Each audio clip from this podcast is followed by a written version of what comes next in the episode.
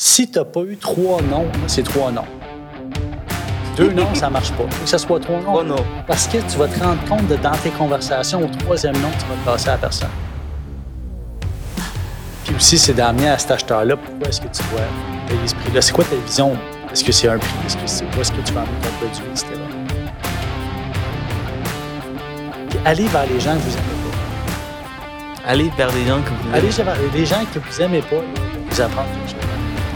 C'est spécial. Souvent, c'est un côté même qu'on essaie d'éviter. Si tu comprends ce côté-là, tu vas être plus ton travail. Le domaine du courtage est en constante évolution. Dans une ère technologique où le changement est presque assuré et inévitable, il faut plus que jamais rester à jour et s'adapter aux tendances innovatrices de notre domaine. Vous voulez apprendre des meilleurs courtiers hypothécaires et immobiliers du Québec? Vous voulez devenir un leader dans le courtage? Voici le podcast qu'il vous faut. Les courtiers du Québec avec Seroujane Kenishalingam. Alright tout le monde, j'espère que vous allez bien. Nouvel épisode, nouvelle saison, saison numéro 3. On a fini l'année en force avec des grandes invités inspirantes comme Nabil Farah, Riyad Trigui. Aujourd'hui, j'ai un gros poisson pour commencer la saison en force. C'est une personne que je voulais depuis très longtemps. J'ai finalement eu. Merci pour son temps. Merci Thierry d'être avec nous. Merci, Surujan. Merci pour l'invitation. C'est Yes. un honneur pour moi d'être ici. Ah, ça fait plus que plaisir. Thierry Samlal, un gros courtier, un superstar dans son agence PMML, un, un des, euh, des plus, gros, plus grandes agences hypothécaires et immobiliers au Québec. Et euh, il est toujours parmi les, les top numéro 3, euh, avec 250 à 300 millions de volume d'affaires, volume transactionnel plutôt. Alors Thierry, je ne sais pas comment tu fais, mais l'objectif aujourd'hui, c'est de nous inspirer, de, de donner le plus de, de conseils possible pour un courtier qui écoute, un nouveau courtier comme un ancien courtier. C'est l'objectif. Et peut-être que avec euh, ce que tu vas nous partager, peut-être que je vais faire le sauver le commercial, on ne sait pas. On ne sait jamais. Ah, hein, la, la porte est ouverte pour toi. J'en fais un peu de commercial, mais pas au niveau euh, comme un courtier hypothécaire qui fait uniquement du commercial. Euh, Thierry, parle-moi un peu de toi. Qui est Thierry Samlal? Euh, comment que la passion pour le courtage a commencé, pour l'immobilier a commencé? Ben, c'est une histoire quand même particulière parce que moi, à l'époque, euh, j'ai travaillé longtemps en aviation avec mon père. J'ai beaucoup travaillé avec ma famille. Donc, je travaillais en aviation avec mon père. Après ça, on a fermé sa boutique. Mon père a pris sa retraite. Donc, c'était ma première vente de, fonds de commerce à l'époque, euh, que j'avais effectué un peu partout euh, avec du marketing dans les États-Unis. Le Québec, finalement, on a vendu au Québec. Je passé très vite au monde financier. Puis à l'époque, ma sœur commençait en immobilier. Puis en ouvrant la porte à l'immobilier, puis en partant à partir avec des investisseurs chez Remax, ben, elle s'est retrouvée tout de suite avec 30 mandats. Puis elle m'a appelé, elle m'a dit Thierry, viens-t'en parce que je ne peux plus euh, subvenir tout seul là, à ces 30 mandats-là. Donc, je suis venu la rejoindre. J'ai commencé en immobilier comme ça. Ça, c'est ça, c'est ta, ta... C'est ma sœur. Oh, ta sœur est dans l'immobilier? qui est- oui, qui Elle est toujours dans l'immobilier? euh, oui. Chez Remax? Courtière chez Remax. Ah neveu. Euh, Sandrine Gaudreau et Michael Gaudreau-Bouquet, pour ne pas les nommer, qui sont, en- qui sont en- chez Remax sur la rive sud. OK. Fait eux sont restés en résidentiel et moi, j'ai bifurqué à un moment donné avec une opportunité que j'ai eue chez PMML pour euh, tomber dans le commercial pur. Mais à travers toute ma carrière, pendant presque 11 ans, j'ai travaillé dans le résidentiel. Puis à un moment donné, j'ai commencé à avoir une affinité pour le commercial. Étant une personne technique à la base, bien, ça m'a beaucoup attiré le- les- la mécanique du bâtiment, la construction, les- la ventilation, climatisation. Puis très, très rapidement, je me suis senti très à l'aise là-dedans. Donc, tu, tu- tu connais la différence entre le résidentiel et le commercial? Tu as vécu les deux Oui. deux côtés. Euh, c'est quelle est la différence, Thierry? Pour toi euh, qui as vécu les deux côtés, qu'est-ce que la différence? Pour un courtier immobilier, résidentiel qui nous écoute, qui il n'est pas trop certain s'il veut faire le saut vers le commercial, quelle est la différence? Ben, de un, les, euh, le- le- la durée transactionnelle est beaucoup plus longue en commercial. Mhm. Donc, ça prend un certain niveau, soit un niveau de compétence personnelle pour comprendre ce qu'on vend, ou soit être bien appuyé par une équipe autour de nous qui est capable de nous épauler avec, ben, par exemple, si on prend un immeuble industriel ou un bloc appartement, être capable d'expliquer à l'acheteur ce qu'il en est au niveau du financement, au niveau de la, du bâtiment, ce qui est normal, ce qui n'est pas normal au niveau de l'usure, euh, jusqu'à quel point je peux aller chercher du financement sur un immeuble. Il faut être bien entouré ou avoir le knowledge par soi-même. Donc, ça, c'est un premier point. Le commercial permet peut-être de ne pas travailler le week-end. Sais, en résidentiel, je me souviens, j'étais un petit peu lié Ah à oui. l'horaire de, de mon client. Puis, Puis la game que je faisais en résidentiel, puis ce qui me donnait beaucoup de mon succès, c'est que j'étais toujours disponible et je disais toujours à l'acheteur ou au vendeur, il ne faut pas jamais perdre une opportunité. Donc, si l'opportunité, c'est ce soir à 6 heures, on la prend. Si c'est dimanche à 2 heures l'après-midi, on la prend. Et là, on devient un petit peu l'otage de nous-mêmes, dans le sens qu'on crée une urgence chez l'acheteur, chez le vendeur. Et là, il faut répondre à cet appel-là et être sur leur horaire à eux. C'est vrai, c'est vrai. Donc, ça, tu n'as pas ça en commercial. Tu peux contrôler ton horaire. Donc, par exemple, dans mon cas, moi, l'agence est fermée la fin de semaine. Fait que si j'ai une offre d'achat qui rentre le vendredi, je pourrais très bien dire, mais je le traite le lundi. Moi, personnellement, je vais le traiter la journée même, mais je peux quand même faire ça. C'est accepté dans les commerciales. Ça, c'est cool. Ouais. Juste pour préciser, hey, si vous voulez prendre votre fin de semaine off, sautez dans le commercial. C'est honnêtement, on, on travaille tout le temps. Comme par exemple, la semaine passée, euh, j'étais parti euh, à Saint-Martin, Saint-Martin ou Saint-Martin euh, avec ma conjointe. Puis on, on est allé travailler de là-bas. pas pour closer les transactions là-bas. C'était pas pour close. OK. C'était pour un événement qui a été annulé, mais nous, on a gardé. Parce qu'on sait jamais avec Thierry, il est parti en hélicoptère dernièrement pour closer un client, je sais pas où, au Québec. Donc, il est, il est flyé, là. Ben, il faut faire ce qu'il faut faire. hein, pour, euh, puis il faut, faut aussi se calibrer aux clients qu'on a devant nous. Il ne faut pas avoir. euh, tu sais, pour moi, un client, c'est un client. Peu importe la grosseur de la transaction. Puis, tu sais, il y a beaucoup de gens qui ne veulent pas aller en commercial parce qu'ils ont peur de la grosseur de la transaction. Mm. Oh, c'est 15 millions. Ben, une transaction de 15 millions, c'est comme une transaction de 300 000. On va arriver là, on va arriver là. parce que Ouais, je vais te poser ouais. des questions Ok, sur justement. question? Oui. On va arriver là. Donc, euh, dans, dans le commercial, la différence, Ouais. fin de semaine off, tandis que Ouais. résidentiel, tu dois tout le temps être disponible. Quoi d'autre? L'application juridique est importante en commercial. Donc, en, en résidentiel, c'est souvent cookie cutter, les mêmes genres de scénarios qui se passent. Tandis qu'en commercial, il faut que tu sois prêt à, de un, ne pas travailler avec les formulaires standards de l'OASIC. Donc, des fois, tu vas recevoir une promesse d'achat d'un avocat qui va avoir plusieurs pages, qui n'a pas les mêmes clauses que celui de l'OASIC. Il faut, avoir une certaine connaissance juridique du Code civil, puis ce qui peut être fait et ne peut pas être fait. Euh, dans tous les métiers, il y a toutes sortes de professionnels de toutes sortes de niveaux. Un avocat, la, la différence d'un notaire, c'est qu'un avocat est mandaté pour travailler pour un client en particulier. Il n'a aucune obligation nécessaire de, nécessairement de protéger les deux parties, tandis qu'un notaire le doit. Ça doit de le faire. Tu dois avoir une certaine flexibilité. Donc, c'est soit avoir le knowledge de ce qu'est un contrat, ce qu'un contrat doit contenir, de quelle manière doit être bâtie une clause au niveau commercial.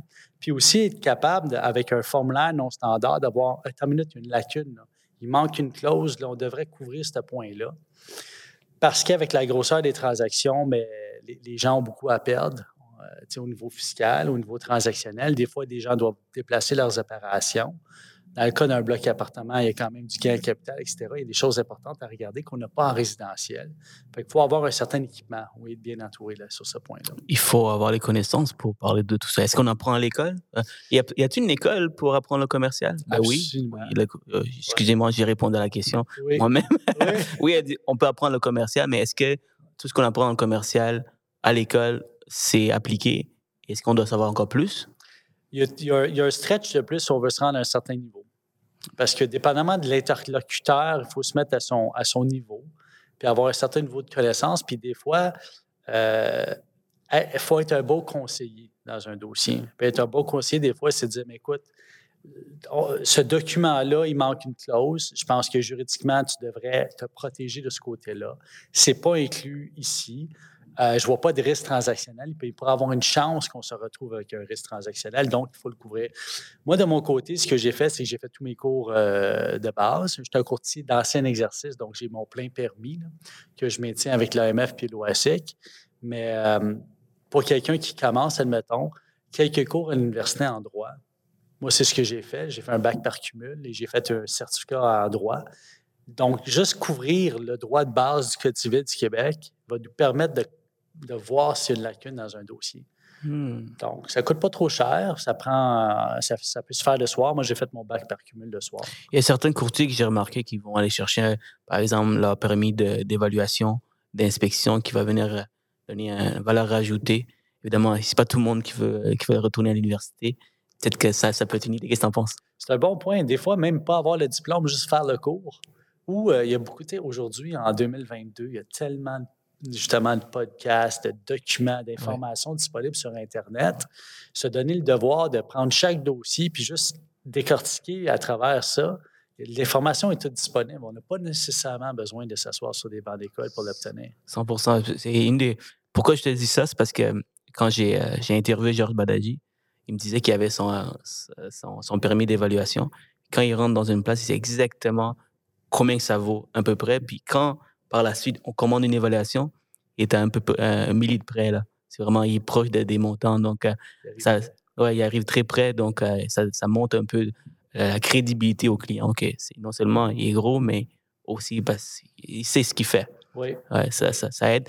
Dis-moi, euh, parlons de développement des affaires. Oui. Euh, dans le courtage résidentiel, euh, tu, tu avec des clients qui, qui ont des, des, des, des, jobs différents.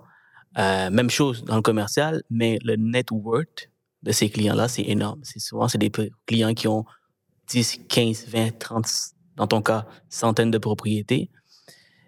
Euh, comment que tu développes? Est-ce que c'est la même chose? c'est quelqu'un qui se demande, là, qui n'a aucune idée. Mais tu travailles toujours le, en, tu travailles toujours avec un individu. Parce que la transaction, elle peut se décortiquer. La transaction, elle est, elle est fort simple si tu suis un protocole puis une méthode de travail. Mais à la fin de la journée, tu vas travailler avec un individu. Puis un individu, dans sa vie, ça peut bien aller, il peut avoir des enjeux à la C'est la même chose qu'en résidentiel. L'émotivité qu'on voit en résidentiel, dans mon domaine pur, qui est le, le, multilogement, ça existe, cette émotivité-là, parce que la majorité des propriétaires sont très près de leur immeuble. Puis souvent, ils ont acheté leur immeuble depuis 15-20 ans, ils sont allés là les fins de semaine, ils ont changé la plomberie, etc. Fait que le côté émotif est très développé en multilogement. C'est drôle parce que dans le résidentiel, qu'est-ce qui, qu'est-ce qui se dit euh, pour le commercial, c'est que dans le résidentiel, les gens sont très proches de leurs émotions, euh, ils sont attachés à l'immeuble. Dans le commercial, c'est toute une question de chiffres. Alors, euh, c'est le contraire, en fait. Autant que résidentiel, les gens dans l'investissement, dans le commercial, sont aussi proches de leurs immeubles pour plusieurs raisons. Oui. Ben, tu sais, aussi, il y, a un facteur de plus en commercial ou surtout en multilogement qu'on n'a pas regardé, c'est que le, le propriétaire, tandis que dans le résidentiel, souvent, il y a une motivation à vendre. j'ai acheté une maison, il faut que je déménage telle date. Euh, je change de, change de place, je déménage, ma conjointe vient d'avoir un nouvel emploi, je change d'école, euh, je change de milieu de vie, je m'en vais habiter à la campagne versus la ville à cause de COVID, peu importe. Mais en multilogement, t'as pas le, les vendeurs n'ont pas besoin de vendre, puis les acheteurs n'ont pas besoin d'acheter. Fait que c'est toujours une, game de dire, bah, s'il ne veut pas me vendre, moi, je n'achète pas. Puis s'il ne veut pas euh, m'acheter, mais moi, je ne suis pas à vendre. tu as, ce côté émotif-là à gérer dans le dossier que, tu ne vois pas en résidentiel. Fait à la fin de la journée, c'est toujours en revenir, ramener les parties à leur but principal quand ils ont signé le contrat de courtage avec toi. Le but principal quand ils sont venus te voir, c'était quoi ton but là? Ton but, c'était quoi? C'était un objectif financier. Donc, il faut que tu ramènes les parties là-dedans, dans cette voie-là, puis tu conclues ta transaction. Fait que tu as une transaction qui est technique, puis tu as une transaction qui est émotive agencée à ça. Puis honnêtement, avoir eu juste le côté technique, je ne serais pas en commercial. Parce que le côté humain est super important pour moi. Mais du côté résidentiel, c'est peut-être un peu trop émotif pour moi. Fait que, ça donne un bon, je comprends, un bon mix. Donc, il y a un, mix des deux ouais, commercial. Exactement. Euh, donc, à la fin de la journée, on ne travaille pas avec des robots, avec des... c'est des humains à la fin de la journée. Puis, euh, euh, il faut oublier qu'ils ont plusieurs immeubles, plusieurs, euh, euh, plusieurs millions, ils, valent, ils, valent, plusieurs millions. C'est juste se concentrer dans leur objectif ultime d'avoir embauché un courtier immobilier. Absolument. Puis, ce que sans vouloir déborder, mais étant un être humain, cette personne-là s'attend à avoir un conseiller. Puis pourquoi ils vont te choisir toi comme courtier versus un autre? C'est peut-être parce que tu vas dire non à un moment donné à cette personne-là. Tu vas dire non, excuse-moi, sur ce point-là, je ne peux pas te l'accorder. Tu n'as pas raison. Même peu importe la grosseur du client, un client, ça a besoin de se faire conseiller. Fait que si toi, comme courtier, tu sens que cette personne-là n'a pas raison, diplomatiquement, il y a une façon de dire non, c'est plutôt ça la réalité du marché en ce moment. Puis au, début de carrière, souvent, on est un peu gêné de faire ça parce qu'on a peur de perdre des clients. Mais moi, plus je l'ai fait, plus j'ai eu de la notoriété en disant, mais j'ai appuyé ce que je disais avec des statistiques, avec des choses palpables et techniques et vraies. Là. Mais il faut avoir cette confiance-là de dire non, c'est pas ça le marché, c'est ça le marché. Non, c'est pas c'est un mauvais conseil que vous êtes donné, vous êtes mal conseillé, vous êtes mal entouré. Il faut le dire au client. Ça prend, ça prend du courage. Ça prend du courage. Ouais. Et souvent, quand tu es un nouveau courtier qui veut absolument closer la transaction, là, des fois, c'est. il va peut-être skipper sur le nom. Hein? il va, il va peut-être skipper sur le nom. tu me disais, excuse-moi, tu me disais, par, parlant de, tout ça, oui. au début, tu avais une conversation avec Grant Cardone. Oui. Et euh, je te posais la question, comment tu le trouves et tout. Puis il a investi dans quel type d'immeuble? Tu me disais, ben, au début, il dit qu'il vend des 200, 300 immeubles à ses, à ses, écouteurs, mais il a commencé, donc fake it till you make it. Est-ce que qu'est-ce que tu en penses de, de cette euh, J'adore, j'adore fake it till you make it. Puis là, là maintenant, je suis, je suis assez bien placé que, que je peux le dire. J'ai plus de problème avec ça. C'est, à un moment donné, je faisais du résidentiel, puis du jour au lendemain, je me suis réveillé, puis j'ai dit, OK, aujourd'hui, je fais du multilogement. Et j'ai commencé, puis à l'époque, il n'y avait personne qui te montrait rien, il n'y avait pas de tutoriel sur Internet. Tu appelais des collègues, tu appelais des amis. Les gens ne voulaient pas t'aider, ils ne voulaient pas que tu prennes leur place. C'était un autre, un autre monde il y a 18 ans, c'était d'autres choses. Puis je me suis juste levé un jour, puis j'ai dit, je le fais. Puis la même affaire en commercial, même affaire industrielle, la même affaire en vente d'espace bureau, c'est qu'à un moment donné, il faut juste faire le stretch de plus, puis faire l'amour, puis le faire. Puis au début, on ne connaît rien. Moi, ce qui m'a aidé, c'était un peu, j'avais un peu de technicalité, un peu de technique. Puis j'étais très motivé à apprendre. Puis j'étais très aussi motivé à faire les heures. Je, je calculais, j'ai jamais calculé mes heures. Fait qu'il y a des années que j'ai travaillé 14 heures par jour, euh, presque toute l'année. Il y a des années que j'ai travaillé 345 euh, jours. Tu sais, c'est... Fait qu'il faut pas... Euh, faut être passionné, puis il faut surtout avoir le couteau entre les dents pour avoir faim. Aujourd'hui, financièrement, je suis très à l'aise, mais quand je me réveille le matin, j'ai quand même encore cette motivation-là de dire, j'ai comme toujours l'impression que je m'en vais à la guerre le matin. Puis je, tape, quand je me réveille, je tape mes mains ensemble, puis je fais, OK, comment est-ce que je peux faire de l'argent aujourd'hui? Puis tu pars ta journée comme ça, puis euh, moi, bien sûr, ben, j'ai un, un, fils, j'ai une motivation. J'ai, euh, au début, quand, quand j'étais au début de ma carrière, je faisais beaucoup de ce que je faisais, comme beaucoup de gens le font pour la, la notoriété, la visibilité et la reconnaissance. Aujourd'hui, je le fais pour avoir euh, juste un patrimoine financier, puis parce que j'aime ce que je fais. Hmm, les, nos, nos, objectifs changent. Puis aujourd'hui, tu es, es, libre financièrement, tu es à l'aise financièrement. Maintenant, c'est ce que tu veux, c'est build a legacy, un patrimoine financier pour, pour ta famille, pour tes enfants. C'est cool. Donc, il y a, toujours, tes, toujours, as toujours des nouveaux objectifs. C'est pour ça que euh, tu t'arrêtes jamais. Alors, pour le moment, c'est euh, pour moi, c'est aller prendre la place du marché. Alors, c'est pour ça que je travaille aussi fort. Puis, je suis certain que peut-être dans l'avenir, ça va être différent.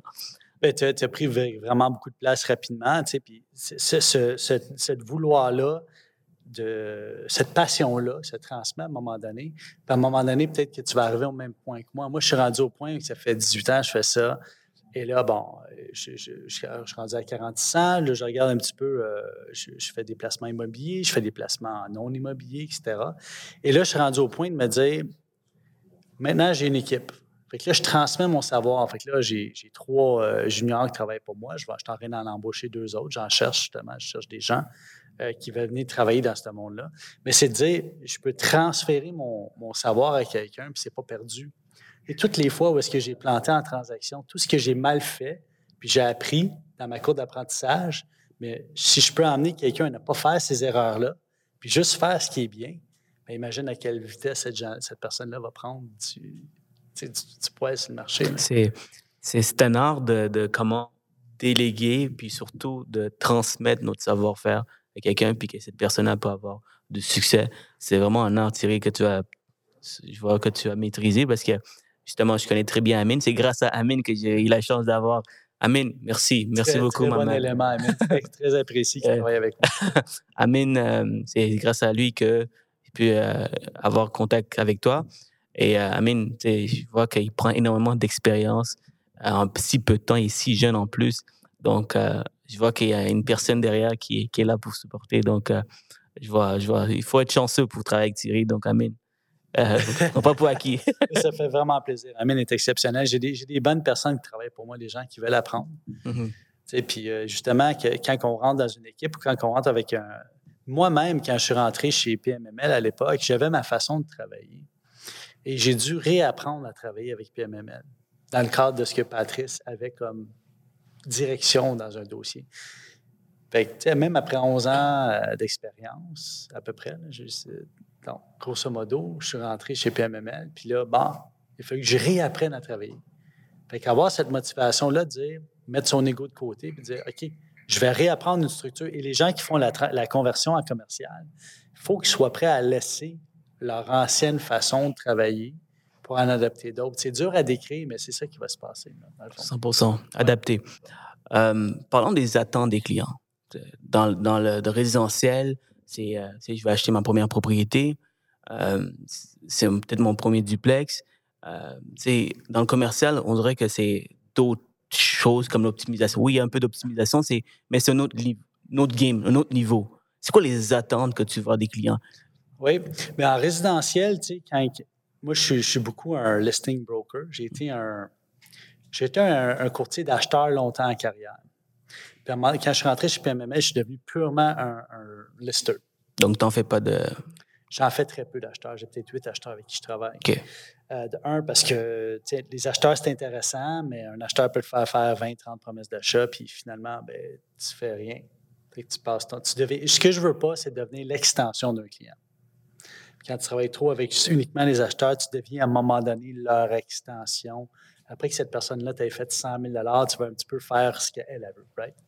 Mais juste pour répondre à tes questions. Au niveau des attentes, au niveau résidentiel, c'est clair. Quand tu signes le mandat, la personne te le dit. Moi, je m'attends à ce que tu sois ça, ça, ça, ça. Là, je te dis tout de suite, je vais choisir trois courtiers, je vais appeler telle, telle boîte. OK, je, je suis quel courtier? Je suis le premier, je suis le dernier. Tu sais, c'est clair, les attentes. En commercial, c'est pas clair. Les gens ne diront jamais c'est quoi leur attente. Fait que souvent, tu connais même pas leur. Ben, parce que c'est la façon qu'ils ont, fait des affaires depuis longtemps. Euh, le monde des affaires, c'est un monde qui n'est pas facile, dans le sens que. Surtout les gens avec qui on travaille, c'est une clientèle qui est un peu plus âgée et la business de ce temps-là, ce n'était pas la business d'aujourd'hui. Aujourd'hui, on est plus dans le sharing en 2022. Tu sais, avec toutes les, Il y a beaucoup de milléniaux sur le marché. J'ai beaucoup de clients milléniaux en ce moment, puis ils font beaucoup d'argent parce qu'ils sont dans le sharing de l'information. Puis ils se tiennent ensemble, puis ils partagent l'information. Mais les gens qui sont un peu plus âgés ne viennent pas de ce monde-là. Fait qu'ils sont plutôt fermés, beaucoup plus privés et beaucoup plus euh, aux aguets de, de voir si cette, la personne veut voir si elle peut te faire confiance ou pas. Et là, tu dois gagner sa confiance. Fait que c'est plutôt un exposé à sens unique. Puis à un moment donné, des fois, tu te dis, je vais avoir le contrat. Puis là, tu ne l'as pas. Des fois, tu te dis, je ne l'aurai jamais, ce contrat-là. Puis tu l'as. Parce que simplement, tu as répondu aux attentes non dites de la personne. Et, comment tu fais entre, entre avoir pitché le client oui et gagner sa, euh, gagner sa confiance entre les deux. Il y a un mot, il y a un mot secret. C'est qu'est-ce que tu fais? Suivi. Suivi. Suivi. Money, suivi, money is the only follow-up. Right? Money is the only follow-up. L'erreur qu'on fait en. Tu sais, puis je me souviens, moi, quand j'ai commencé chez PMML, j'ai été un solliciteur. J'aime pas nécessairement faire la sollicitation au téléphone et tout ça. Cold calls et tout ça. Cold calls. Personne n'aime ça, faire des cold calls. Mais à un moment donné. C'est eux qui disent c'est des mensonges. C'est des. You, guys are liars. mais, mais grosso modo, il faut, il faut aimer ça. Puis il faut accepter le rejet comme une game puis comme une joke. Puis puis en, là, je suis en train de perdre le, fil de ta question. Non, non, vas-y, j'aime ça. J'aime ça aussi. Mais c'est ça, il faut, il faut le faire. Puis des affaires que tu, dois faire. Fait que dans le suivi constant, la personne, elle veut voir si tu vas tenir ton bout. Elle veut voir si tu vas juste aller vers son opinion parce qu'elle n'arrête pas d'essayer de te mettre une idée dans la tête, voir si tu vas acquiescer à son opinion puis dire tu as raison la personne, elle veut voir si tu vas la conseiller, puis elle va voir si tu vas être, si tu vas tenir après le mollet comme un chien là, qui attrape le facteur, tu sais, qui passe. Fait qu'il faut faire les suivis constants. Puis on les fait à l'heure qu'on les fait. Au début, quand j'étais chez PMML, je, me souviens, Patrice et Sana, on était au Régus, là, euh, au Centre Police, un gros édifice. Puis eux allaient manger au restaurant, puis ils revenaient, puis là, ils voyaient juste ma fenêtre d'allumer dans le building. Puis j'étais là au téléphone. Puis je faisais des téléphones jusqu'à 9 h le vendredi soir. À l'heure du souper, j'appelais le monde. Pourquoi? Parce qu'ils sont là. Puis au pire, qu'ils vont me dire Ah, je m'excuse, monsieur, je suis vraiment mal pris, puis rappelez-moi dans une heure. Fait que ça, c'est de un, ne pas avoir peur de faire la sollicitation au moment où est-ce qu'on l'a dans la tête. Parce que si tu ne le fais pas tout de suite, tu vas embarquer dans ton auto, tu vas aller faire ton épicerie, tu vas arriver chez vous, puis tu n'auras jamais appelé ce client-là. Si tu le fais en roulant, tu le fais. Je me souviens quand j'ai développé Sherbrooke puis Trois-Rivières pour PMML, moi, je faisais mes appels de suivi téléphonique en roulant entre Montréal et Sherbrooke. C'est vrai, les courtiers immobiliers, vous, avez souvent tendance à être sur la route. Donc, euh, si tu mets ça pour plus tard, tout le temps, parce que tu es sur la route, oublie ça, il n'y a rien qui va fonctionner pour toi. Tu veux le faire, il fallait maintenant. Tu sais, moi, quand j'ai un, un signe, tu touches un papier, traite-les maintenant. Pourquoi est-ce que tu vas reprendre ce papier-là, le mettre sur une pile? Ah oui, c'est vrai, ah là, c'est devenu urgent. Traite-les tout de suite. Et surtout, avoir un agenda ou un système ou un CRM, name it, là, ça peut être une liste Excel, une feuille de papier. Fais ton suivi. Tu as parlé au client, dans trois jours, je le rappelle. Si tu n'as pas eu trois noms, moi, c'est trois noms. Deux noms, ça ne marche pas. Il faut que ce soit trois noms. Trois noms. Parce que tu vas te rendre compte de, dans tes conversations, au troisième nom, tu vas casser la personne. Je dis tout le temps au courtier qu'il y a toujours quelque chose à apprendre de chacun des podcasts et les mots-clés, qui sont les points les importants. Alors, Thierry, ça, c'est super important. Trois noms. All right, guys, retenez-vous de ça. Trois noms. Donc, harcelez-les. Harcelez les clients tant que c'est longtemps qu'ils disent pas non. N'est-ce pas? Oui. il dit oui. Puis, il y, a, il, y a, il y a, différentes techniques. Il y a cette technique-là, il y a la technique de poser les questions. Parce que quand, tu sais, des fois, je choisis de rentrer dans le vif du sujet très, très vite, très technique avec le client. Ou des fois, je vais choisir la longue. Puis la longue route, c'est le faire parler, faire parler avec la personne, voir où est-ce que tu poser des questions personnelles. Et là, à un moment donné, tu vas comprendre le body language de ton, ton interlocuteur parce que tu vas avoir testé des, des paramètres avec cette personne-là, voir parler de sa famille, elle réagit comment, est-ce qu'elle est contente, pas contente? Et là, tu vas voir, tu vas voir physiquement comment elle réagit. Et là, quand tu vas commencer à parler de ton contrat, tu vas voir physiquement comment elle réagit. Tu sais, quelqu'un qui circule comme ça, puis finalement, tu as dit quelque chose, puis la personne, tu vois, plus là. Il mm-hmm. faut que tu ailles creuser, voir pourquoi, tu sais, ça. Mais euh, ça, ça se développe en face à face. Mettons que si tu grattes la tête pendant que je pose une question, ça veut dire quoi? Ben, si tu grattes, peut-être que, peut que ça te pique. mais, mais, généralement, gratter la tête, c'est justement, je me, pose une question. Il y, a, quelque chose qui déroge de ce que je pensais être. Et là, je me pose la question par rapport à ça. Wow. Les yeux, la bouche, regarder à gauche, à droite, tu sais, tout, c'est. La, la, raison pourquoi j'ai posé la question. Est-ce que tu sais, ça veut dire quoi? Thierry, euh, il connaît le body posture puis body languages. C'est super important aussi, je pense que dans la vente surtout.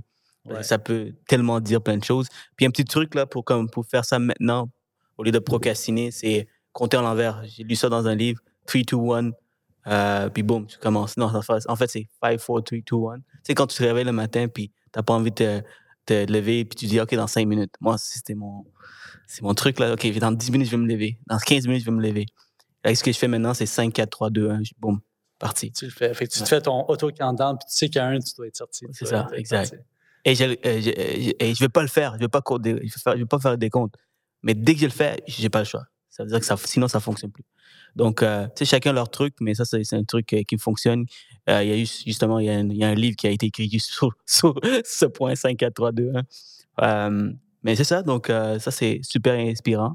Puis, comment tu développes avec ces gens? Tu sais, la, la relation d'affaires. Selon moi, c'est une des choses que j'aime faire avec mes partenaires mes clients, c'est euh, au-delà de juste travailler puis parler du travail, c'est apprendre à les connaître. Pour apprendre à les connaître, j'aime ça passer du temps en one-on-one avec, avec euh, le, partenaire. Et ce que je fais, c'est qu'on va, on s'en va souper, on s'en va manger. Ah, ça, c'est, ou on s'en va faire une activité. C'est ma façon de développer, bâtir une relation. Dans le commercial, right? C'est comment? Est-ce que c'est euh, quelque chose qui est connu? Parce que je trouve que dans, dans, les, dans les films, dans les, euh, dans les TV shows et tout ça, c'est ça, que, ça qui, est, qui est montré, surtout avec les gens de High Network. C'était la réalité euh, chez les Québécois? Je te dis, pas dans mon cas. OK. Je sais qu'il y en a qui le font. À un moment donné, arriver avec un certain volume, c'est que tu veux segmenter ta vie personnelle de ta vie d'affaires. Puis souvent, c'est que ces extras-là se font à l'extérieur de tes heures d'affaires. Fait que moi, à un moment donné, j'ai mis un choix de dire, ben, OK, mes clients, je garde la distance. Un peu comme je suis très près de mon, mon, staff, mais je, suis quand même très distant de mon staff aussi.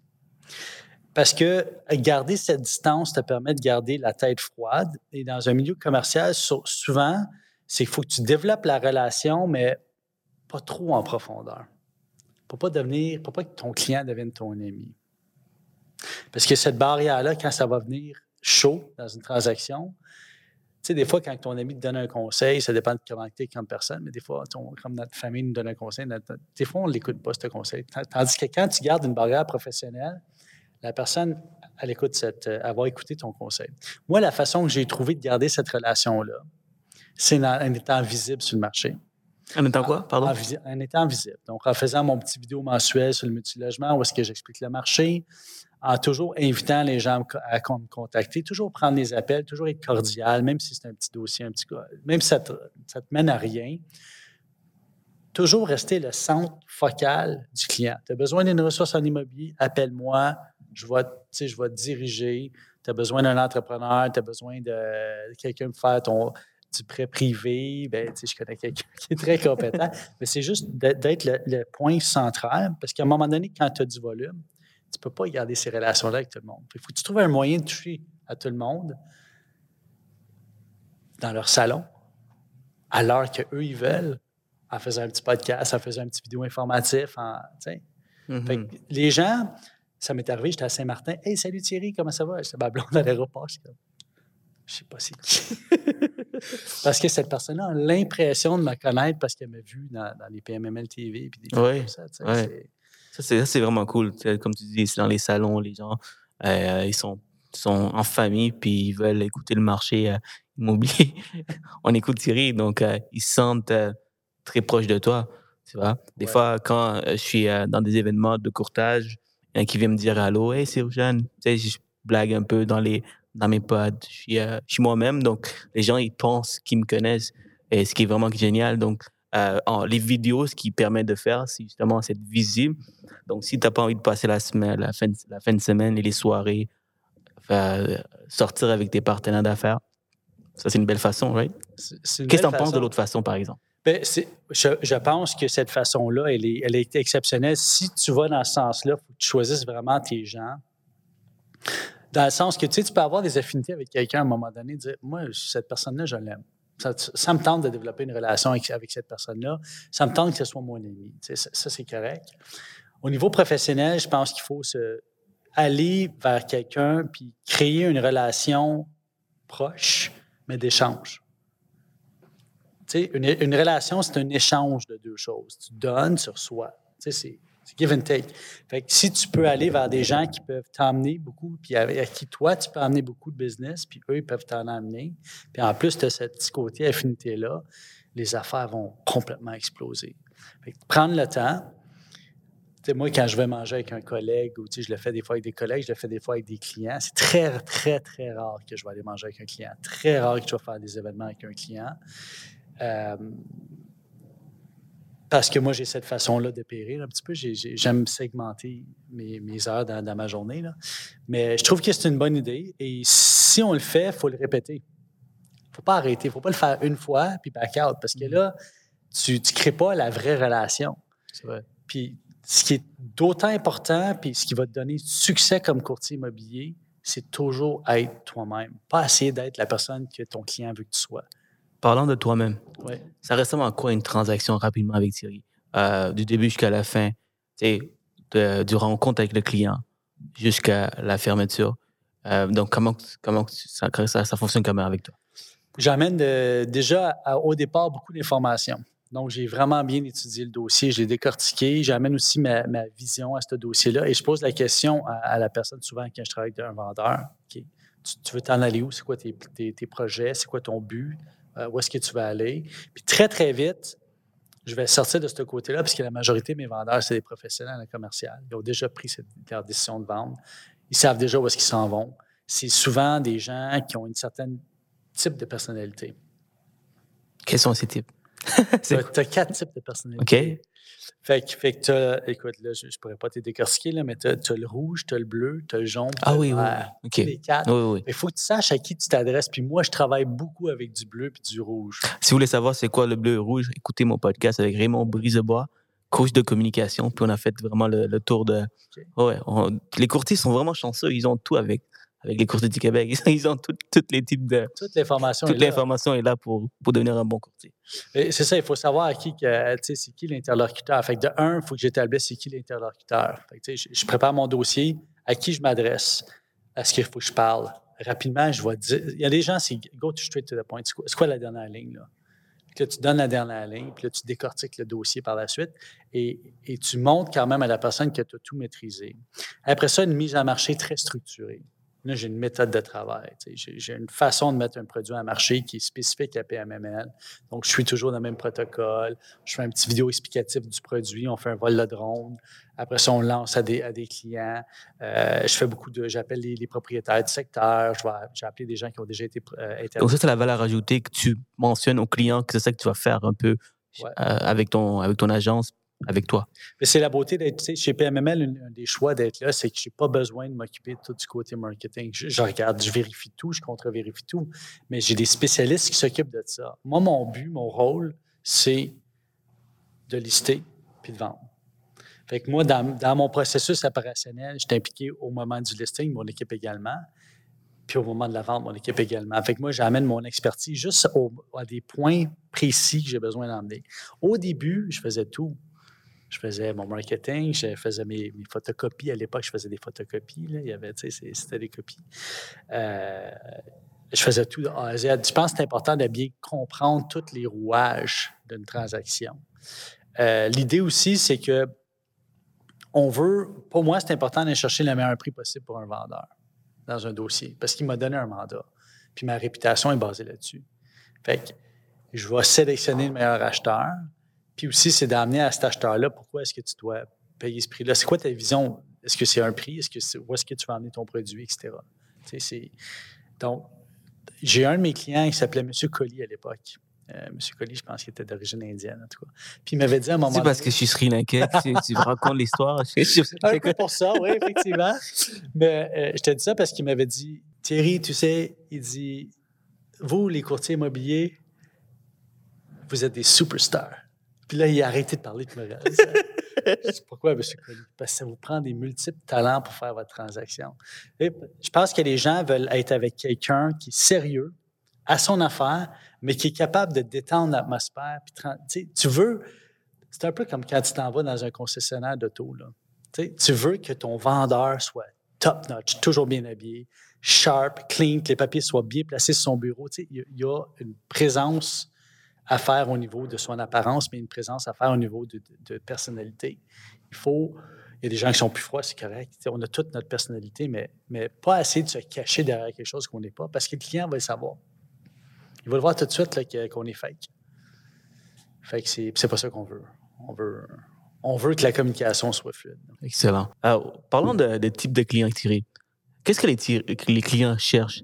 On parle d'optimisation souvent dans le commercial, de flip, de, long terme.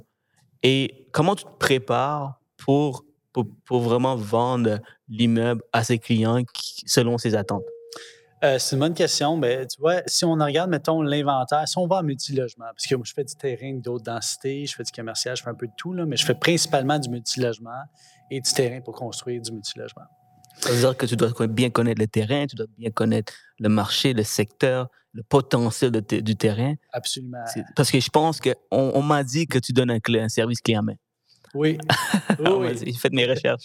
on, fait mes, on fait mes recherches. Ben, au fait, euh, oui.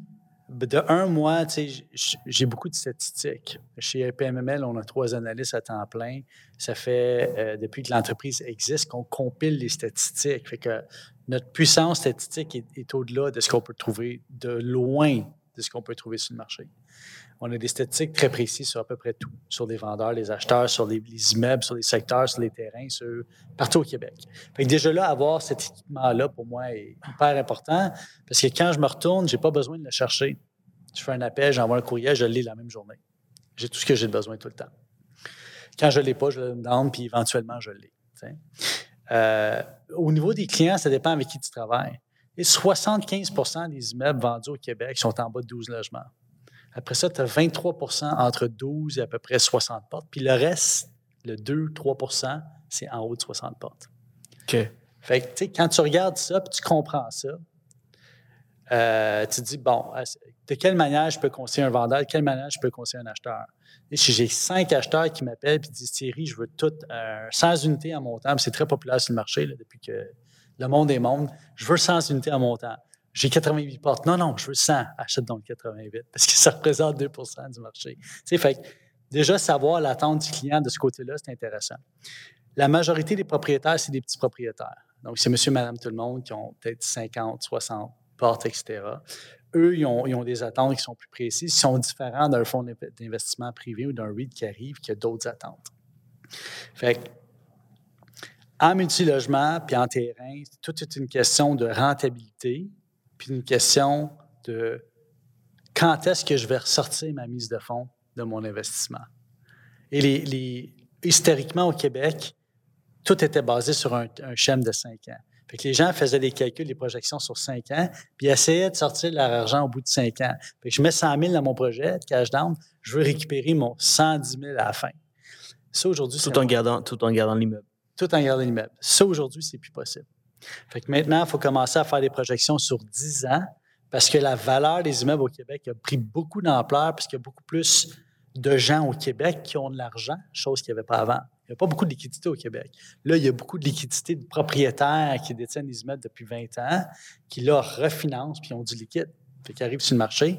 Puis là, tu as des acheteurs qui viennent du restant du Canada qui ne voulaient pas venir avant parce qu'il y avait la barrière de la langue, français, euh, anglais, ou qui ne voulaient pas venir parce qu'avant, euh, il y avait une barrière au niveau du Code civil versus le common law au restant du Canada. Même chose pour les Américains qui maintenant sont prêts à venir au Canada. Pourquoi maintenant ils sont prêts à venir? Tout, en fait, il n'y a rien qui a changé. Il n'y a absolument rien qui a changé. C'est juste la disponibilité de l'inventaire a changé. Fait que là, ils regardent, eux, ce qu'ils peuvent acheter chez eux. Puis ils regardent le développement de Montréal, le développement économique qui est accéléré à Montréal, le développement relié autour des, transports aussi qui est développé. Ils regardent le vouloir d'immigration à Montréal, puis ils se disent, il y a une opportunité là. Montréal, la province de Québec est sous-spéculée en ce moment. Je vais venir investir là-dedans. Et ça, je le vois à Montréal, je le vois à Québec, à Gatineau, mais je le vois à Sept-Îles, je le vois à Gaspésie, je le vois à Sherbrooke, je le vois partout maintenant sur le territoire. Tout jeune que je suis, moi, mon objectif, si j'achète du du logement, ça serait optimiser pour aller chercher le plus d'argent possible en, plus, en période de temps très courte. Oui. Euh, moi, je suis pas dans la game d'attendre pendant 10 ans de temps. Ouais. Je sais pas où ce que je vais dans 10 ans. Donc, est-ce qu'il y a aussi ce type de clientèle qui. Il y en a, oui. Est-ce qu'il y en a beaucoup? Il y en a énormément. Énormément. Est-ce que c'est est -ce c'est encore. Est-ce que les opportunités sont toujours là pour ces gens-là? sont toujours là. Dans le sens que sont là. Euh, au fait, la majorité des acheteurs actuellement sur le marché sont des optimisateurs. Fait que des fois, ils ne sont pas structurés. Et ce qui arrive, c'est que quand tu as plusieurs optimisateurs qui contactent un propriétaire directement puis qui le sollicitent, à un moment donné, ça, perd un peu de corps envers le propriétaire. Mais ce propriétaire dit, écoutons, euh, ils sont pas tout à fait organisés chez gens-là. Des fois, être représenté, ça peut changer beaucoup. Arriver avec un courtier qui a plus d'expérience, puis dire, bah, OK, on arrive structuré. Voici la structure de la promesse d'achat. Voici la structure du financement, etc. Pour répondre à ta question, tout le monde veut optimiser. Fait même les fonds d'investissement privés et les REITs, ce qu'on appelle du value add. ce qu'ils font, c'est qu'ils achètent le produit, ils vont tenter d'augmenter les revenus ou diminuer les dépenses pour en sortir un revenu net plus élevé, pour obtenir plus de financement et pour réduire la mise de fonds à court terme. Fait l'idée actuellement, c'est puisqu'il y a autant de gens sur le marché, il faut aller vers des produits qui ne sont pas nécessairement sollicités de façon standard. Et, et quand on fait de l'optimisation, il y a il faut injecter temps, négociation, argent, knowledge. Il euh, ne faut pas être pressé dans le marché d'aujourd'hui. Fait qu'il faut vraiment regarder un horizon, mettons, de cinq ans, je te dirais, pour sortir l'argent d'un immeuble. Il faut être prêt à en, en laisser dans l'immeuble. Dans le modèle qu'on a aujourd'hui, il y a de moins en moins de rentabilité dans les immeubles. Par contre, il y a une rentabilité qui existe. Ce n'est pas le, retour sur la cash. Mettons, je mets 100 000, ça me rapporte 2 000 par année, je fais 2% de rentabilité sur la cash. Mais c'est aussi sur l'équité. Le fait que les locataires payent pour moi mon hypothèque. Ça, c'est un deuxième facteur de rentabilité. Puis le troisième facteur de rentabilité, c'est le fait que naturellement, le marché va prendre la valeur.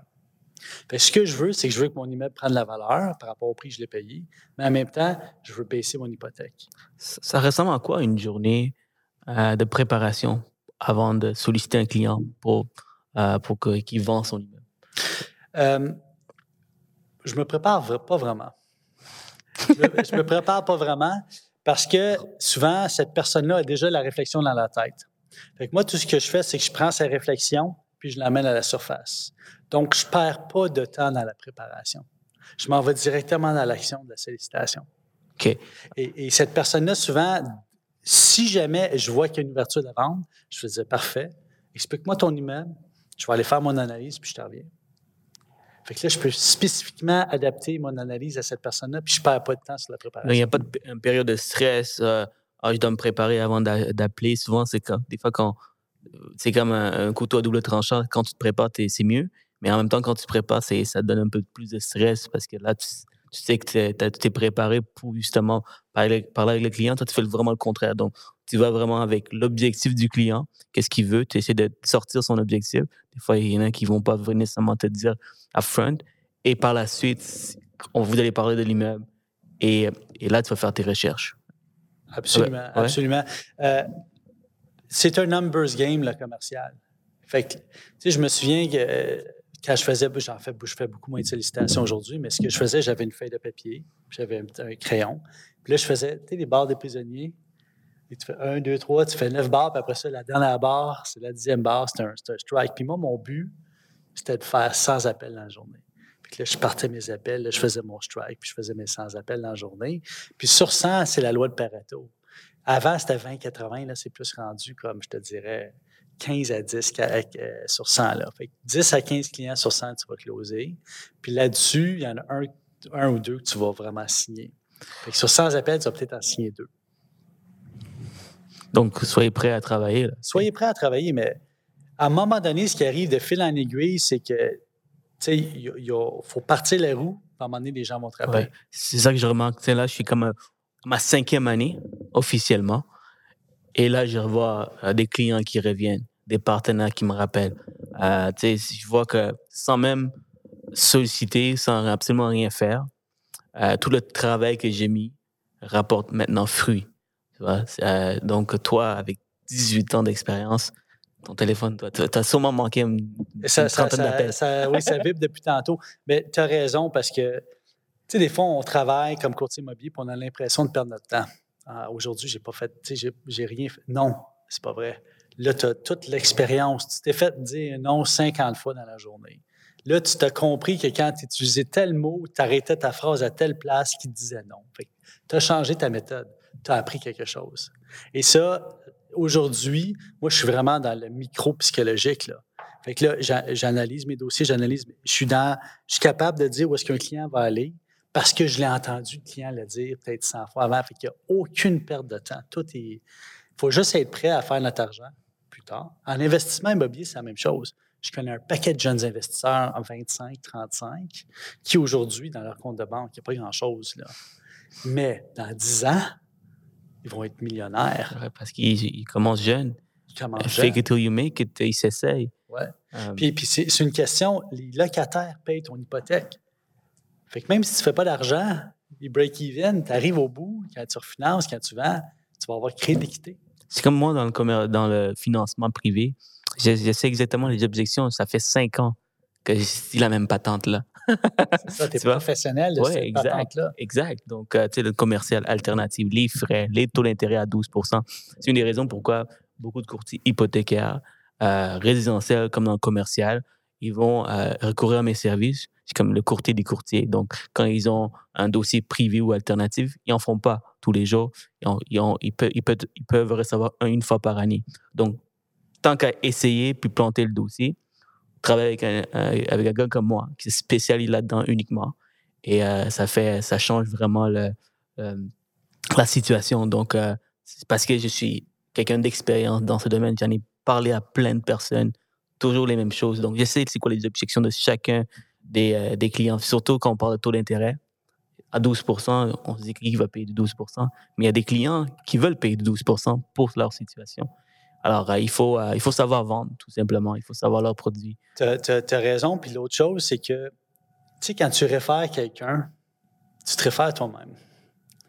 Parce que tu prends un risque quand tu réfères quelqu'un. c'est bon, ça. Parce que là, le client te demande une référence. Il te fait confiance. Si tu réfères quelqu'un qui n'a pas de confiance, il n'est pas capable de livrer, ben, c'est ça. Fait, que c'est important de, Puis ce que tu dis, je, l'ai vécu, c'est qu'à un moment donné, ces gens-là préfèrent ne pas. Et c'est là où est-ce que se spécialiser dans quelque chose fait la différence. Et c'est ça, c'est le upper edge. Les courtiers immobiliers, il y en a, il y en a, il y en a, il y en a. Il y en a une tonne des courtiers. C'est comme des vendeurs d'assurance ou des gens qui vendent des fonds de placement. Il y en a une tonne. Avec qui tu veux travailler? Qui tu veux devenir? Qui, est-ce que tu veux, euh, tu sais, c'est comme faire des, podcasts, faire des petites vidéos sur Facebook ou sur, TikTok, whatever. Est-ce qu'on est rendu là? Ouais, ouais. Moi, je suis rendu là, moi aussi. Tu es rendu là? Qu'est-ce que tu veux véhiculer comme message? Puis comment est-ce que tu vas te différencier? Et c'est ça qui va faire la différence. il faut trouver quelque chose d'original, puis il faut mettre de l'avant-plan des fois d'autres personnes à part que nous pour avoir cette notoriété-là. Puis toi, qu'est-ce que j'adore de toi, c'est que tu c'est la façon que tu divulgues l'information sur les réseaux sociaux, c'est complètement différent. Habituellement, les courtiers, il n'y a rien de, mal là-dedans. C'est une excellente façon de commencer. C'est euh, documenter la journée, c'est vraiment bien. toi, tu pars du marché. Surtout dans le commercial, je pense que c'est super important de, paraître comme un connaisseur. Tu es un connaisseur du marché de ton secteur et tu parles de l'immobilier, des statistiques et tout. Donc, les, tu gagnes énormément de confiance avec, avec les clients. Donc, euh, ça, c'est une belle façon d'analyser de, le marché. Là. Absolument. ça pas, tu sais, du marketing, c'est de la répétition. Ça n'a pas besoin d'être long. Ça a juste besoin d'être court et de qualité. Ça peut être 30 secondes, ça peut être une minute, très court, une fois par semaine, mais toujours cogner sur le même clou. À un moment donné, Là, tu es rendu à 10 minutes sans, arrêter, sans arrêter. Là. Est-ce qu'il y a des coupures des fois? Là, ben là je suis rendu à 30 minutes. 30 minutes? On me chicane au département de marketing. Mais, tu sais, c'est. Dis-moi la vérité. Il y, a des, y, y, y a des points où tu coupes, tu recommences? Non. Plus maintenant. Je suis loin. Au début, j'étais. Je me souviens quand Patrice est venu me voir la première fois, il dit Thierry, il va falloir que tu fasses un euh, meeting. Euh, tu sais, euh, il va y avoir tant de personnes. Je dis Oh my God, j'y ai pensé. Puis à un moment donné, je me suis rendu compte que j'avais tellement travaillé dans ce domaine-là que je possédais de l'information que les autres n'avaient pas. Puis que finalement, je pouvais transférer cette information-là. Fait que, je pense que c'est juste d'y aller au naturel puis de rester dans ce qu'on connaît. Puis, Le reste va se faire tout seul. Maintenant, je ne me prépare plus.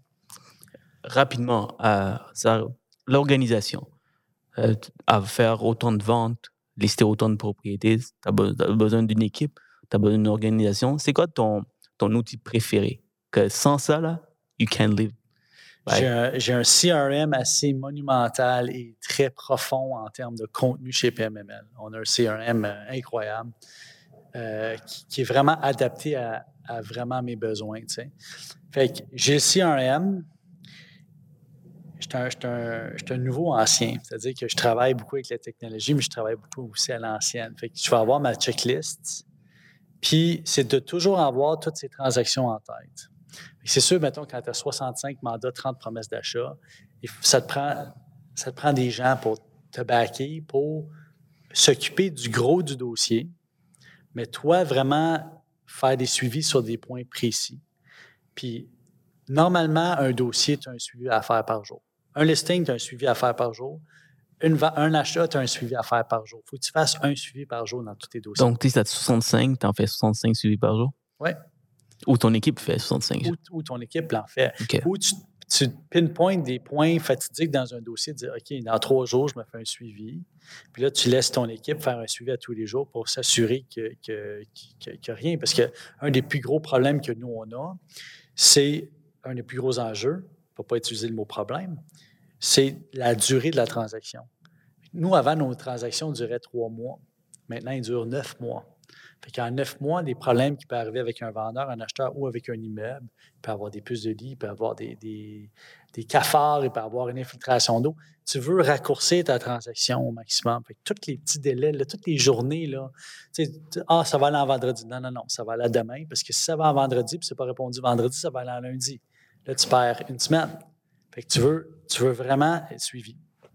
Nice. Puis, tu sais, quand tu. Euh, tu adresses la parole au client et t'expliques un peu tes services.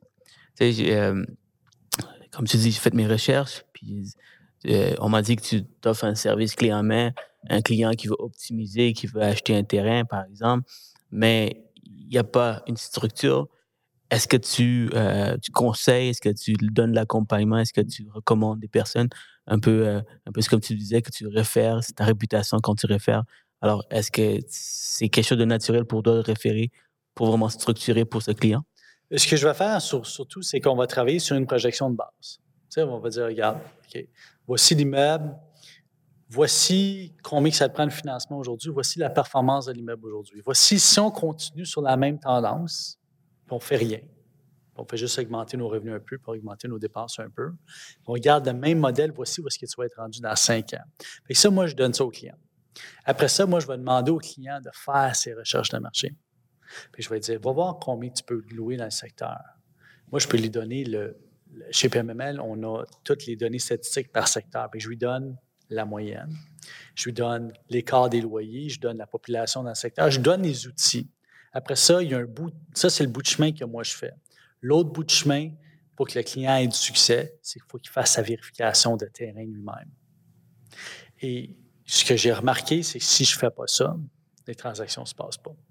Fait que l'acheteur si Tu fais pas, si tu ne l'impliques pas de l'acheteur qui fait ses recherches. Il doit faire ses recherches, l'acheteur aussi. Fait que, tu sais, euh, aussitôt que, que, que, la semaine passée, on m'a dit Thierry, qu'est-ce que tu me suggères entre ces trois, ces trois propriétés-là?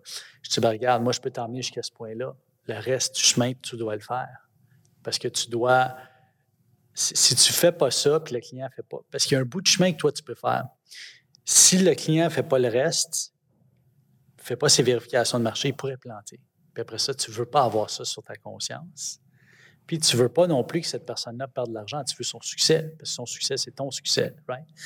Fait, qu'il faut que tu donnes le plus gros du chemin, puis après ça, tu demandes à l'acheteur de s'informer. Tu sais, des fois, j'ai des acheteurs qui m'appellent, qui, sont vraiment green sur le marché, mais je vais les référer au site web. Parce que je veux qu'ils se familiarisent avec le marché du multilogement ou du terrain ou peu importe. Parce que je ne veux pas qu'ils arrivent à un point où est-ce qu'ils ne sont pas capables de reconnaître l'opportunité je leur amène. sinon, moi, je perds mon temps, puis il y a cette personne-là aussi. 100 Ouais. Euh, on a presque fini, guys. Euh, merci énormément pour ton temps, Thierry. Merci à toi. Euh, les dernières questions, questions sont aussi importantes que les premières. c'est quoi les trois meilleurs conseils que tu peux donner à un, un, nouveau courtier qui veut se lancer dans le commercial, qui a déjà de l'expérience dans le résidentiel? quelles sont les attentes que tu penses qu'il devrait avoir et c'est quoi les conseils que tu peux donner? C'est deux questions à une. Pour avoir euh, étudié toutes les boîtes de courtage au Québec, mm-hmm. c'est d'aller vers la boîte de courtage qui va te donner le plus d'outils à la base. Parce que tu veux partir ta journée avec des outils, parce que quand tu vas arriver devant le client, puis le client qui est un professionnel, souvent le client connaît des fois plus sur son marché local que toi. Sur c'est qui le voisin, etc. Il faut que tu arrives équipé. Puis si tu n'as pas de statistiques, ou si ça te prend beaucoup de temps à les avoir, ben, ton avantage concurrentiel ne sera pas là. Donc, un de mes avantages, moi, ça peut être PMML, ça peut être un autre, mais chez nous, c'est que j'ai tout déjà.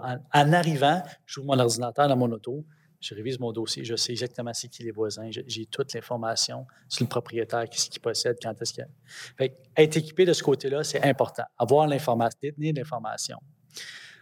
Deux, en commercial, se mettre sous l'aile de quelqu'un qui a de l'expérience.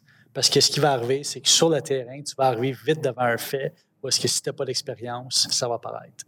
Fait que si tu commences, tu es aussi bien de commencer sous l'aile de quelqu'un que d'essayer de tout apprendre par toi-même. Qu'est-ce qui arrive si tu arrives devant une boîte électrique, tu as un transformateur 600 volts, puis tu arrives devant une porte de garage industriel, est-ce que tu sais si elle est ajustable et pas ajustable? C'est quoi l'auteur de plafond? Combien de palettes tu peux mettre dans les... C'est tout des des points que si tu n'as pas, puis tu te présentes devant le client, oublie ça, tu n'auras même pas le mandat, tu n'auras pas le deal. Fait que tu es aussi bien d'être sous l'aile de quelqu'un pour commencer. Fait qu'avoir l'information, donner l'information sur le marché, avoir une firme qui te pompe l'information, être sous l'aile de quelqu'un, puis de deux, de trois, avoir une structure de travail, puis faire tes suivis.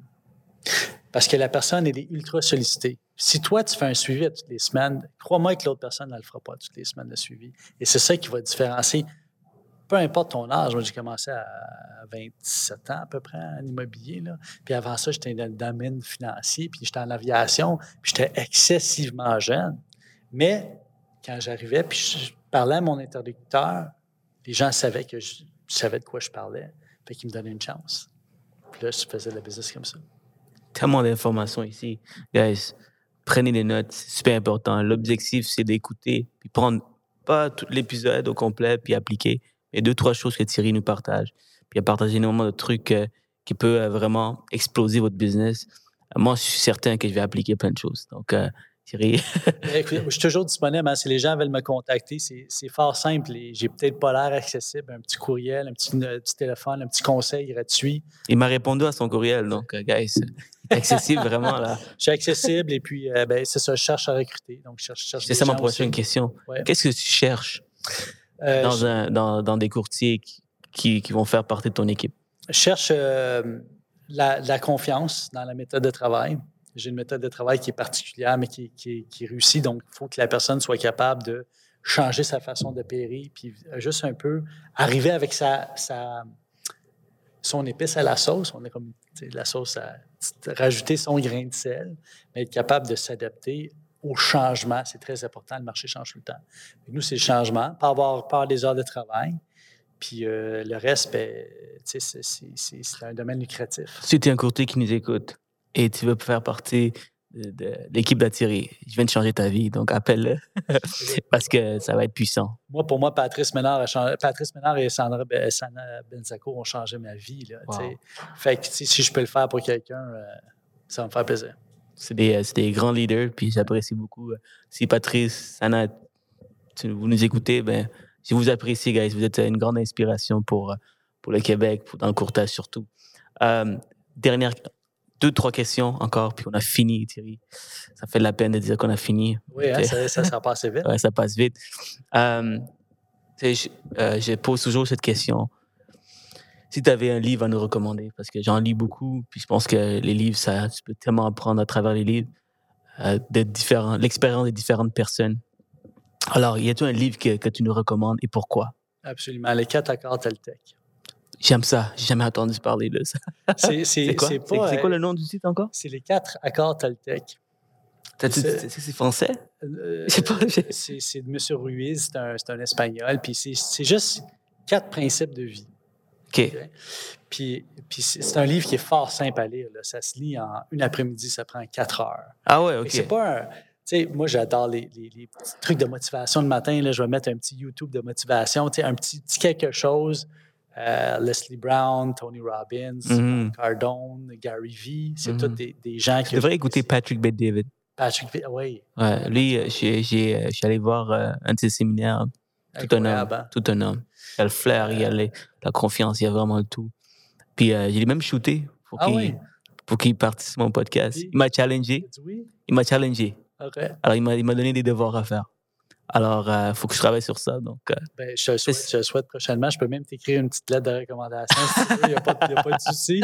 Merci, Thierry. les quatre accords Tech, allez chercher un coach, avoir des gens plus grands que nous. Moi, j'ai des, j'ai coaché Tony Robbins, j'ai Patrice Ménard qui est mon coach aussi. Euh, j'ai ma, ma, blonde qui est mon coach. J'ai, j'ai des amis qui sont coachs à des moments.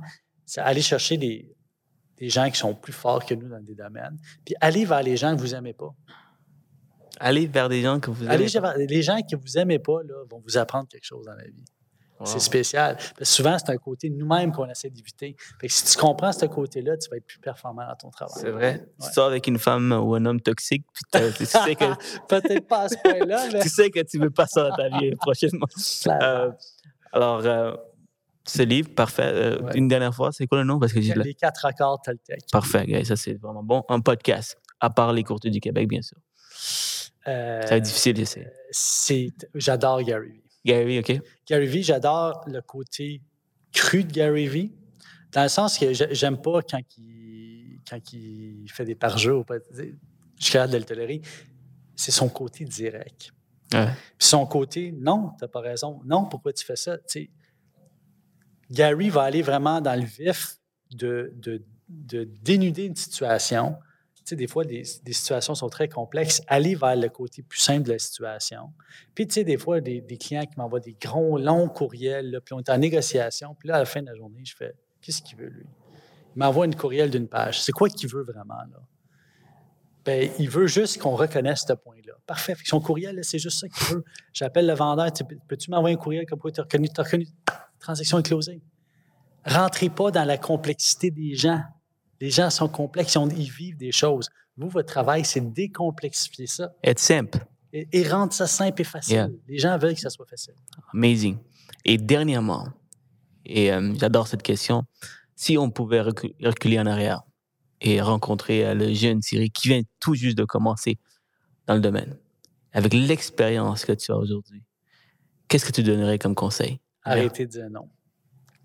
Arrêtez de dire non. Become a yes man. Je sais pas si tu as vu ce film-là avec euh, Jim Carrey. Là. Oui, ça fait longtemps, oui. Ouais, fait que lui, il est obligé de dire oui à tout. Fait que là, il se ramasse dans des Mais- situations Mais tu incroyables. te contredis parce qu'au début du podcast, il me dit faut savoir dire non. Oui, mais Là, tu, tu confuses les, les courtiers, là, je Ouais. comprends pas. Là. Ben, il faut être capable de dire à un client qui est dans la mauvaise direction. Mais au début de la ma carrière, j'ai dit non à beaucoup de choses. OK? Et peut-être que si j'avais été un peu plus ouvert aux opportunités puis à essayer des nouvelles choses, peut-être que je serais ailleurs aujourd'hui. Peut-être que j'aurais, atteint des niveaux plus rapidement. Fait que moi, c'était mon, petit truc personnel à moi, c'est que souvent, je dis Ah non, non, je n'irai pas là, ah non, je n'essaierai pas ça. Puis euh, l'autre conseil qui va avec ça, prenez donc tous les dossiers. Si vous commencez dans la vie, là, commencez pas à choisir vos dossiers. Prenez tous. Les plus payants, les moins payants. J'ai pris des dossiers, moi, à 1000 5000 Mais qu'est-ce que j'ai appris aujourd'hui qui me permet maintenant, je, faisais des, des ventes de, de- Ça me permet maintenant de travailler avec des avocats parce que, parce que j'ai parce que j'ai fait 5000 j'ai presque rien fait, mais j'ai décortiqué un dossier, ça m'a pris la semaine. Mais ce dossier-là m'a permis de tout comprendre les bouts, puis Ouais. capable de travailler Et aujourd'hui. même si tu sais pas le dossier, tu sais pas comment travailler le dossier, travaille avec quelqu'un. Moi, j'ai eu, euh, à ma deuxième année dans le courtage, j'ai une propriété, un immeuble à Saint-Hubert. Ça vaut 3-4 millions. Puis, tu sais, un jeune de 24 ans, et on parle de 3-4 millions de valeur, je, tremble, là. Et le, mec qui m'appelle de, de l'Europe, sa mère habite ici. Euh, lui, euh, s'il fait le tour, il a, il a belle vie, il veut refinancer la, euh, la propriété de sa mère. Là, il me dit, je veux fin- refinancer à 1,5 million, quelque chose comme ça. Je dis, ouais, ouais, il n'y a pas de problème, tu avec le meilleur courtier hypothécaire. je connais fuck all, là. je connais vra- vraiment rien du, du commercial. Euh, donc, j'ai dit oui, mais ce que j'ai dit aux clients, c'est que j'ai une équipe avec qui je travaille. C'est eux qui vont. Je parle, c'est moi qui parle avec le client, mais c'est mon équipe qui travaille derrière le dossier. C'est comme ça que j'ai closé la transaction et c'était. euh, c'est ma plus grosse transaction euh, quand j'avais euh, 24 ans. Quand même, Alors, Ouais, puis je, je connaissais absolument rien du dossier. Je connaissais absolument rien. Alors, vous pouvez prendre tous les dossiers, juste avoir des bonnes personnes. Des belles ressources. Des belles ressources, exactement. Des bonnes personnes, des belles ressources. Comme dans l'alternatif, comme dans le privé, comme dans le commercial. Hein, c'est c'est ça que vous avez besoin. Absolument. C'est ça. Guys, donc euh, merci beaucoup Thierry. Jean, merci pour l'opportunité. C'était très agréable. Ça me fait plaisir Thierry. Puis euh, vraiment, ça fait très longtemps que je, euh, je voulais t'avoir. Puis, euh, on a réussi. On a réussi à le faire. Donc, euh, puis, euh, c'est ça. Donc, euh, guys, merci à tout le monde. Merci pour l'écoute. Merci Thierry. Passez une excellente journée. Take care. Prenez soin.